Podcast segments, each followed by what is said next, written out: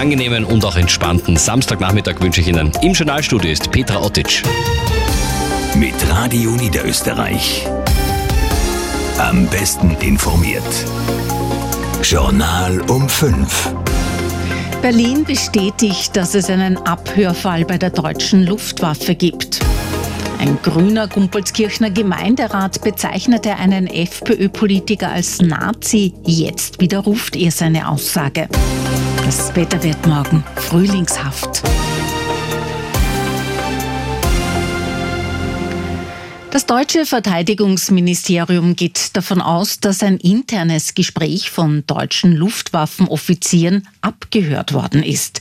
In einer vom russischen Propagandasender Russia Today veröffentlichten Audioaufnahme sind ranghohe Offiziere der Luftwaffe zu hören. Dabei diskutieren sie über theoretische Möglichkeiten eines Einsatzes deutscher Taurus-Marschflugkörper durch die Ukraine. Paul Griesei berichtet. 38 Minuten dauert der Audiomitschnitt, der in Deutschland für Schlagzeilen sorgt. Vier ranghohe Bundeswehrangehörige sollen darin zu hören sein, darunter ein Brigadegeneral der Luftwaffe. Sie besprechen in der vertraulichen Telefonkonferenz Details einer möglichen Lieferung von Taurus-Marschflugkörpern an die Ukraine. Unter anderem, wie die ukrainische Armee mit Hilfe der reichweitenstarken Taurus-Raketen die Krimbrücke zerstören könnte, eine der wichtigsten Nachschublinien der russischen Armee. Verbreitet wurde die offenbar von russischen Geheimdiensten angefertigte Aufnahme von der Chefin des kremlnahen Propagandasenders Russia Today.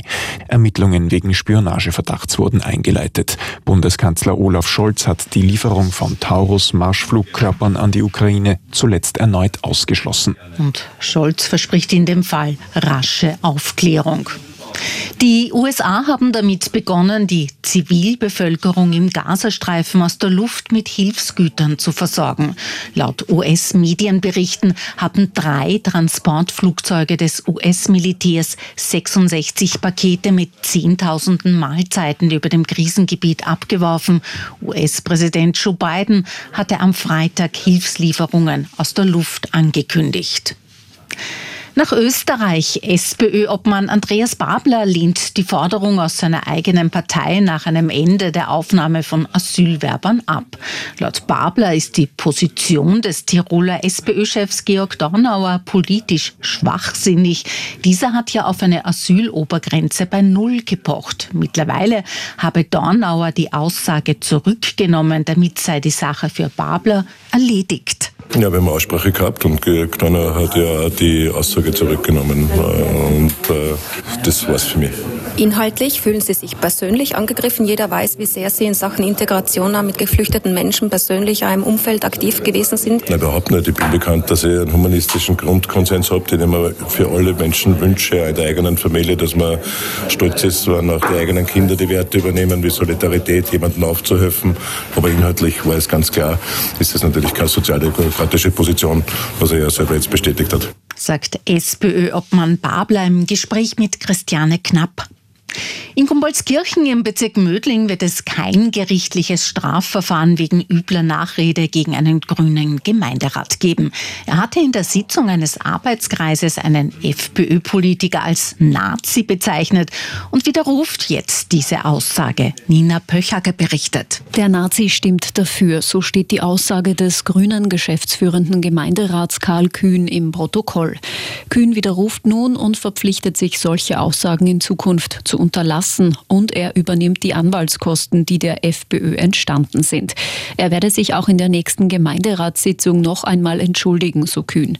Dafür werde die FPÖ die Nazi-Aussage rechtlich nicht mehr weiter verfolgen, so die Freiheitlichen, die Kühns Aussage als das Letzte bezeichnen. Gegenüber dem ORF spricht der grüne Lokalpolitiker von einer Aussage im Affekt. Seit dem Publikwerden habe sich eine Hetzkampagne gegen ihn entwickelt. Er erhalte unzählige Drohmails. Mit dem großen Preis von Bachrhein startet die Formel 1 derzeit in die neue Saison. Stand jetzt sieht alles nach einem Traumstart für Red Bull aus, Matthias Essmeister. Ja, Max Verstappen scheint genau dort weiterzumachen, wo er in der letzten Saison aufgehört hat. Der Weltmeister führt 20 Runden vor Schluss souverän vor seinem Teamkollegen Sergio Perez. Dritter Sainz, vierter Russell und fünfter Leclerc.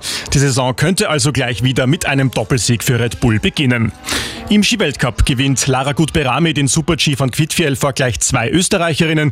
Conny Hützer wird unmittelbar vor Miriam Puchner Zweite. Das muss man zuerst einmal hinbringen, dass man die ganze Saison stabil, solide fährt und das war mein Ziel vor den Winter und sie hat ein paar Punkte gut gemacht auf mich, aber aufgeben tut man einen Brief. Im Kampf um die kleine Kristallkugel hat Hütte jetzt 25 Punkte Rückstand auf Gut Berami. Morgen steigt erneut ein Super-G. Die Herren fahren in Espen heute noch einen Riesentorlauf. Start ist um 18 Uhr. Und in der zweiten Fußballliga verliert St. Pölten 1 zu 3 gegen Liefering. Es ist die erste Liganiederlage unter dem neuen Trainer Philipp Semlitsch. Weiter zum Radio Niederösterreich, Wochenendwetter und da ist es recht mild immer noch. In St. Pölten und Wieselburg sowie im Krems hat es 12 Grad, 11 in Wiener Neustadt und 10 in Gensandorf. In Graz, in den angrenzenden Bundesländern, schaut es nämlich ähnlich aus. Graz 12, Wien, Linz und Eisenstadt plus 11 Grad. Heute in der Nacht, da bleibt es meistens trocken, oft gibt es aber Wolken oder Nebel. Der Wind, der weht lebhaft und die tiefsten Werte, die pendeln sich zwischen minus 2 und plus 8 Grad ein. Morgen am Sonntag, da wird es richtig frühlingshaft. In der Früh gibt es zwar noch Nebel, der Wind Wind, der blast dann aber rasch davon, dann kommt die Sonne raus und dann wird es richtig warm. Bis zu 20 Grad morgen am Nachmittag.